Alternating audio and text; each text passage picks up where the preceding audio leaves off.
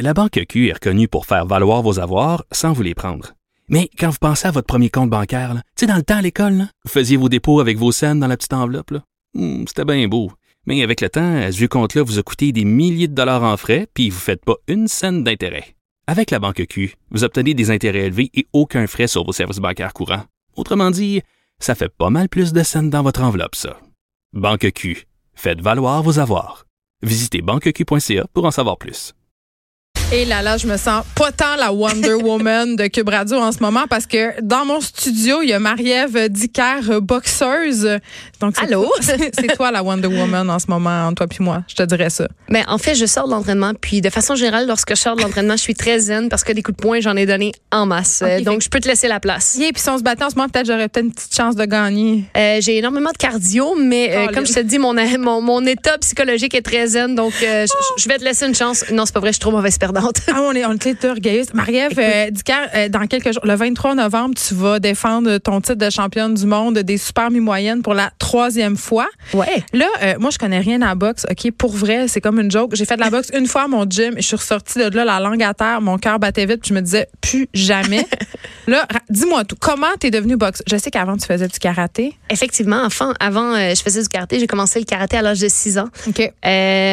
Moi, j'ai toujours été une athlète dans l'âme. J'ai joué au hockey, j'ai joué au soccer, j'ai fait du karaté. Et euh, mon rêve était de participer aux Jeux les olympiques. Barbie. euh, Euh, en fait, je jouais aux poupées, mais je, je demandais à ma mère de garder ma poupée pour aller jouer au hockey. J'adore. Donc, vrai je, jouais. vraiment plate, aux poupées, juste Ben, dire. exactement. Donc, je disais à ma mère, je disais, ah, tu peux-tu la surveiller? Moi, je vais aller jouer au hockey. Donc, c'est ce que je faisais. OK. Et euh, j'a- j'avais le rêve de, de participer aux Jeux olympiques, le karaté étant pas une discipline olympique à l'époque. Euh, on m'a dit à la blague, Marie-Ève, tu as deux choix, soit le taekwondo ou la boxe. Puis je dis, ah, je pense que je peux donner les meilleurs coups de poing, je vais aller boxer. Et là, on est parti à la- tout le monde est parti à rire et euh, me voici euh, maintenant. Oui, parce que la boxe, euh, évidemment, euh, outre le fait qu'on a vu One Million Dollar Baby, là, Oui. c'est- avant ce film-là, c'était pas très populaire auprès de la gente féminine. T'avais pas peur de passer pour cette expression que j'ai une tomboy. Euh, effectivement, puis justement, c'est un petit peu une guerre euh, de tous les jours d'abattre ce stéréotype-là. Et la plupart des gens qui me voient me disent, ben voyons, euh, t'as pas l'air d'une boxeuse. Et à moi de leur retiens, je, répondre. me, tu me retiens depuis le début pour pas. Écoute, et à moi de leur répondre, c'est supposé avoir l'air de quoi, une boxeuse, là? Donc, on, malheureusement, on a des idées préconçues, on a une image, puis je pense que cette image-là est erronée, puis c'est un petit peu euh, ma bataille de tous les jours d'abattre ce euh, puis d'être- la féminine dans la vie, d'avoir envie de, de mettre des belles robes et euh, d'être Wonder Woman dans un ring aussi. ben là, OK, parlons-en euh, des stéréotypes. Ah, je pensais de mes robes. On peut parler de tes robes. T'aimes ça, les robes? J'adore là, les robes. là, t'es en pantalon. Je sors du gym. Ah, c'est ça, tu me l'as Ouais, dit tantôt. ça, exactement. Mais, mais t'es tannée de cette image qu'on associe aux boxeuses féminines un peu. Puis là, je vais dire un gros mot, mais de la butch, là, de la fille pas Ben, féminine. un peu tanné, oui et non. Maintenant, je, je le vois comme une blague maintenant parce Mm. que euh, de plus en plus, on le voit avec euh, les, les nouvelles boxeuses qui émergent. Euh, les gens, l'image commence à changer dans la tête des gens, donc c'est parfait comme ça. Là. Mais t'as pas peur qu'on tombe dans cette espèce de stéréotype de l'image de la femme, là, tu sais, parce que souvent, je bitch contre le tennis féminin. Ouais. OK, je dis bon, parce que on va y revenir tantôt, il y a quand même un double standard dans. Exact. le sport, de la façon dont on traite les gars, les filles. Ça peut être au niveau du salaire, de l'exposure médiatique, Mm-hmm. mais aussi au niveau des commanditaires, puis dans certains sports féminins, tennis, volleyball, Oui. le plage, tout ça. On instrumentalise, si on veut, le corps de la femme. On fait beaucoup de calendar babes, là. Exact. Là, j'imagine que tu veux pas qu'on en vienne là pour la boxe non plus, parce qu'on dirait que c'est soit un ou soit l'autre. Euh, Effectivement, mais je pense que dans le cas de la boxe, c'est déjà passé aussi parce que euh, il y a quelque temps, là, les, les boxeuses, c'était des anciennes mannequins ou des filles qui posaient pour Playboy, qui essaient de sortir un petit peu du lot et qui commençaient à boxer justement pour avoir quelque chose de spécial. C'est la raison pour laquelle, entre autres, les rondes étaient de deux minutes parce que les, les, les femmes qui boxaient étaient plus ou moins en forme. Excuse-moi, est-ce que les rondes sont pas le même temps pour Non, les femmes que pour les hommes? Et euh, on, on se bat très fort justement euh, pour euh, pour obtenir des rentes de trois minutes chez les femmes aussi. C'est des gros débats. Il y a des lois par rapport à ça, donc ça doit être traité au niveau gouvernemental. C'est- Je pense C'est que quoi la raison derrière ça, à part le fait que c'était des anciennes miss qui avaient pas de cardio? ben en fait c'est des raisons de santé parce que justement quand on est moins bien entraîné et, et tout ça ben c'est sûr que les, les knockouts, les risques de blessures arrivent plus vite. Euh, par contre les, maintenant les boxeurs sont entraînés comme des athlètes. Donc mais au les- début, quand tu as commencé, Marie-Ève, Oui. là, quand tu as voulu trouver des entraîneurs dignes de ce nom, là, tu sais, honnêtement, as-tu été victime un de, de sexiste? Y a-tu du monde Pas qui prenait pas au sérieux? Non? Pas du tout. Moi, j'ai vraiment eu la chance de tomber sur euh, des gens formidables, une équipe qui m'encadre et qui, soit dit en passant, est la même depuis le début de ma carrière. Euh, on a des, des gens qui se sont greffés à cette équipe-là. Par contre, ce sont les mêmes qui sont là pour les bonnes raisons, qui ont cru en mon rêve. Et euh, alors que la boxe féminine n'était vraiment pas populaire, ils m'ont dit on n'a pas le droit de te dire non. On a juste envie d'embarquer avec toi dans l'aventure et on a bâti ça ensemble. Donc, euh, euh, jamais j'ai été victime de, de cette discrimination-là. Par contre, si on remonte à il n'y a pas si longtemps que ça, Pierre de Coubertin, qui est le, le précurseur des Jeux olympiques modernes, disait d'une femme athlète que c'était une disgrâce pour l'œil humain. Donc, on n'a pas besoin de remonter à si loin que ça. Moi, je Euh, vous en regarde, je trouve pas. là. Ben, en fait, la, la mentalité de la société a changé. Ouais. Et euh, les femmes, que ce soit dans le, la boxe, que ce soit dans le hockey, que ce soit dans le soccer, maintenant, on encadre nos athlètes, on développe les athlètes, on, on va débloquer du budget pour euh, les entraîner. Donc, maintenant, c'est pas vrai que les capacités physiques de la femme sont, euh, sont inférieures puis qu'on devrait les protéger. OK, moi, je suis pas une amatrice de boxe tant que ça, dans le sens que je regarde pas les matchs. Des fois, je regarde. euh, On, on dit combat. ouais, ouais, un combat, tu vois. Bon, Sinon, tu vas être démasqué tout de Mais, suite. ben, je pense que j'étais déjà pas mal démasquée. Là. Euh, mais une affaire qui me gosse, c'est les petites filles là, en Ouais. sein qui se promènent avec des pancartes. Là. Ça, y a-tu ça dans les Oui, combats il y, a, féminins?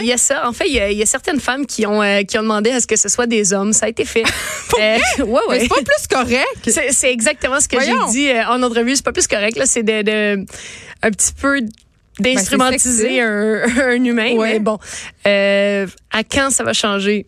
Je sais pas. Est-ce qu'il y a vraiment des gens qui viennent assister au combat de boxe pour regarder des filles en bikini? Il y a beaucoup de Je là, sais on pas. va pas se le cacher, là, qui vont euh, au combat. Euh, C'est une affaire de, hein, de street. Ben, je pense que c'est amené à changer de plus en plus parce que euh, je dirais de plus en plus les femmes viennent assister à mes combats. Ce sont les femmes qui demandent à leur mari, hey, on va-tu voir le combat de Marie-Ève?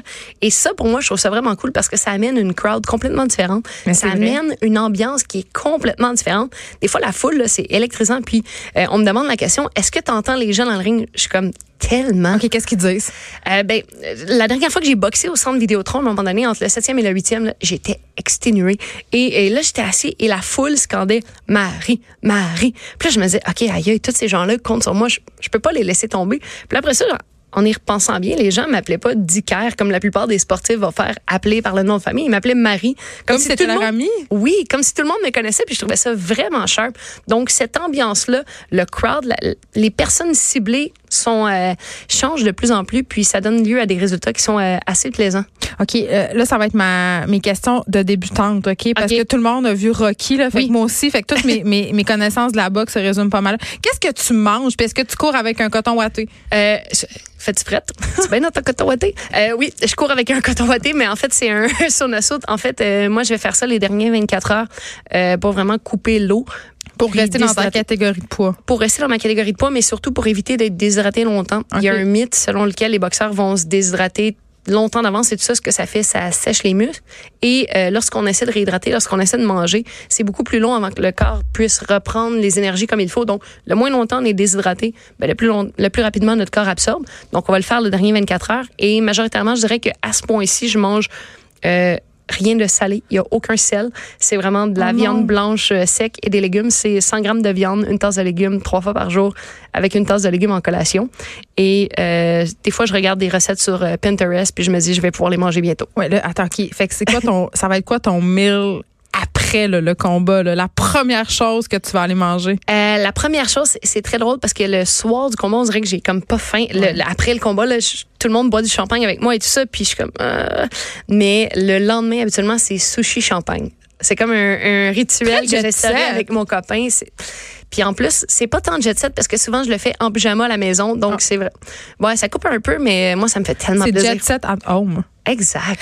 Bon, euh, est-ce que le mode de vie des boxeurs est comme on pense? Moi, dans ma tête, là, justement, c'est jet set, Mhm. tapis rouge, euh, ouverture de nightclub. c'est très facile de tomber dans ce, moi je dis un piège parce que euh, au final nous ce qu'on doit faire c'est performer puis être euh, le plus reposé possible pour nos entraînements parce que ça reste que c'est point. En fait, ma vie est très plate, mais comme je dis, ça serait très facile de tomber là-dedans parce que la demande, euh, les demandes sont nombreuses. Qu'est-ce qu'on demande, mettons? euh, on me demande des ouvertures euh, de des ouvertures commerciales, euh, des choses comme ça. On me demande de- d'être présidente d'honneur de certaines causes. On me demande beaucoup d'entrevues radio. Mais en même temps, Euh, c'est cool d'avoir des commanditaires. T'en as? Effectivement, donc ça nous permet d'être ça, mais je pense que le- dans tout ça, c'est l'équilibre. Mais euh, en dehors de ça, moi, à 8h30 le soir, euh, je suis au lit avec mon livre et à 5h30 le matin, je suis debout, préparée. que tu lis? Euh, je lis un petit peu de tout. J'adore les romans policiers. Lisa Gardner. Sinon, je vais aller. euh, en ce moment, je lis le livre de mon psychologue sportif qui est l'Olympien au bureau.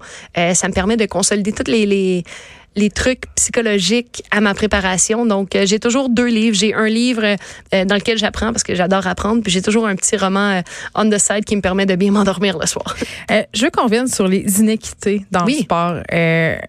Comment ça te fait sentir que tes congénères masculins fassent deux fois ta paye? En fait, je suis partagée par rapport à ça parce que je- moi, je vis de mon sport et euh, pendant longtemps, j'ai, euh, j'avais une école de karaté et je devais travailler en parallèle à ça. Donc, je faisais le même entraînement, les mêmes sacrifices et je travaillais 50 à 60 heures en plus. Maintenant, je peux vivre de mon sport, donc je me lève à tous les matins en me disant, c'est vraiment hot. Ouais, je comprends que c'est hot, mais mettons, si tu avais un pénis, tu ferais deux fois plus d'argent. Euh, oui, non. Euh, Peut-être dans un sens, euh, c'est sûr que le, le marché, des fois, est un petit peu plus grand. Il y en a plus, c'est Ouais. plus difficile à percer. Moi, je dis c'est bless and a curse. Euh, c'est un, un blessing parce que je suis la première, je me démarque, je suis la- une des rares filles, donc on, on porte beaucoup d'attention, attention médiatique. Ouais. Donc, ça va bien. It's a curse. Je dois euh, briser les barrières, je dois ouvrir les portes, je dois me battre pour ce qui a jamais été Puis on fait. te dans parle le toujours passé. de ça. Puis on me parle toujours de ça, mais euh, c'est correct, je, je me, je me sens bien en porte-étendard de cette cause-là. Oui, mais OK, je comprends, mais en même temps, euh, je veux qu'on se parle aussi de la place du sport féminin dans les médias parce que on a reçu ici des filles euh, de l'équipe de hockey les Canadiennes qui est feu les Canadiennes. Euh, il y a quand même vraiment moins d'intérêt pour le sport féminin. Puis je pense qu'il y a une question de modèle. Euh, les petites filles n'ont pas de modèle en sport féminin où ce sont des sports très stéréotypés, patinage Oui, artistique exact. et compagnie. Euh, Est-ce que tu te considères comme un modèle? Euh, je- de plus en plus, en fait, je, une des raisons pour lesquelles je le fais, c'est pour ça, c'est pour influencer les jeunes, pour influencer la société, parce que en tant qu'athlète, je pense qu'on a un devoir euh, de, de partager cette image-là, de, de véhiculer toutes ces, ces belles images-là. Donc, je- J'essaie de le devenir. Euh, de plus en plus, je suis reconnue pour ça. Mais euh, je- pense que c'est un petit peu le fait la poule dans ce cas-ci parce que euh, il y a peu de demandes. Il y a peu de demandes, on en présente moins, on en présente moins et les gens ne connaissent pas ça, donc ils en demandent pas. Mais tu le dis, les gens sont de plus en plus intéressés. De plus en plus. Donc, euh, je pense que dans les médias, d'avoir euh, un petit peu plus de plage horaire qui est décerné au sport féminin, ça s'en Moi, vient. au Canadien de Montréal. Oups, oups, oups. Mais on parle ici au Québec, mais c'est un petit peu Ouais. la, la même chose aux, aux États-Unis ou tout ça. Euh, ce qui aide beaucoup les sports féminins, le UFC. Le UFC a fait une énorme place aux femmes. Euh, on l'a vu. Puis moi, je suis tombée un petit peu dans l'ère de Ronda Rousey, donc j'ai bénéficié de ça. Euh, maintenant, il s'agit engouement. De exact. Maintenant, je pense qu'il s'agit de transposer ça ici au Québec. Ça s'en vient de plus en plus, mais euh, c'est un c'est c'est un travail qui est lourd. Le boxeur Adonis Stevenson s'est retrouvé dans le coma des suites euh, d'un combat. Est-ce que ça te fait peur? Est-ce que tu as peur euh, des fois avant d'aller te battre? Euh, non, ça me fait pas peur parce que je sais que je suis en contrôle. Je suis, j'ai vraiment confiance en ma préparation. Puis j'aime ça comparer un petit peu à un parachutiste. Lorsque la personne va sauter en bas de l'avion, il se lance pas dans le vide sans avoir rien calculé. Il va avoir plié son parachute, il va avoir regardé la vitesse du vent, il va avoir tout mesuré. En Donc même temps, c'est risqué la boxe, là. c'est C'est risqué pas comme le le parachute. curling. C'est risqué le parachute. C'est un sport extrême. Ouais. Dans tous les sports extrêmes, il y a un lot de risques et euh, le, le participant est conscient de ça et préparé en fonction de ça. Puis, en quelque, en quelque part, c'est cette adrénaline-là, ce rush d'adrénaline-là qui, qui l'anime. Est-ce que tu penses des fois à l'après-boxe? Beaucoup. Euh, depuis le début de ma carrière, je travaille euh, avec un con- mon conseiller pour justement toujours préparer mon après-carrière parce que ça me permet de mettre beaucoup moins de pression sur mes performances actuelles parce que je sais qu'il y aura autre chose après. Est-ce que tu vas euh, devenir designer de robe? J'aimerais bien, mais euh, si tu voyais mes bonhommes allumettes, euh, tu changerais tout de suite d'opinion. Euh, s- sûrement les médias. J'aime beaucoup les médias, donc euh, peut-être de, de faire un petit saut de l'organisation d'événements. me voler ma job? C'est ça que tu me dis? Dehors! Zéro. On pourrait co-animer, par exemple. C'est vrai. Mais euh, je, touche un petit peu à tout. Ça me permet justement, en en faisant avec les entrevues, de, de toucher à ça, de voir ce que j'aime, ce que j'aime un petit peu moins. Euh, mais surtout, ça me permet de, de bien préparer mes performances puis d'enlever tellement de pression parce que euh, malheureusement, il y a beaucoup de boxeurs qui disent euh, Ah, mais si je gagne pas ce combat-là, c'est fini après moi. Mais moi, c'est pas mon cas.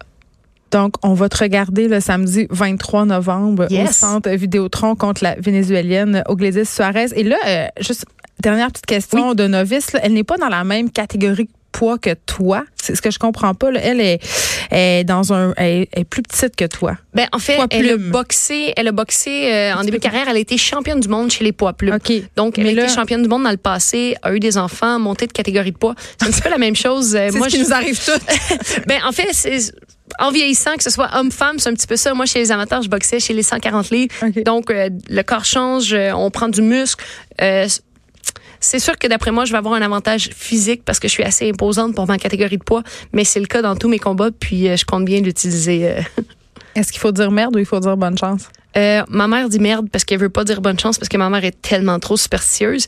Puis moi, je dirais que la chance, c'est pour ceux qui sont pas préparés. Mais je moi, je le suis. Mais je vais te dire merde de bord. Parfait. Merci beaucoup, Merci. Marielle